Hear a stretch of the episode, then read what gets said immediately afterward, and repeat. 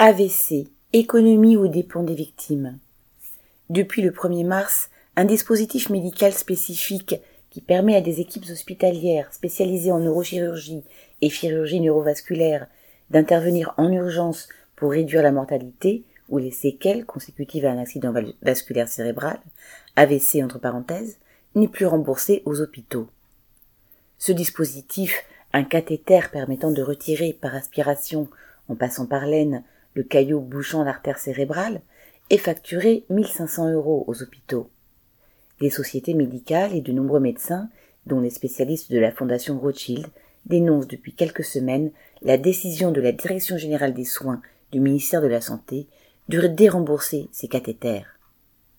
Priver un tel établissement, réalisant en moyenne 300 de ces opérations par an, de la prise en charge financière du dispositif, revient à lui supprimer 450 000 euros selon l'estimation de la Fondation Rothschild.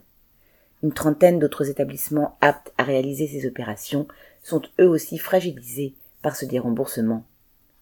Les AVC frappent plus de 150 000 personnes chaque année dans le pays et, depuis plusieurs années, la Haute Autorité de Santé a publié des directives encourageant le développement de cette technologie mais la politique criminelle d'économie sur les dépenses dans le domaine de la santé entre en contradiction avec le progrès scientifique.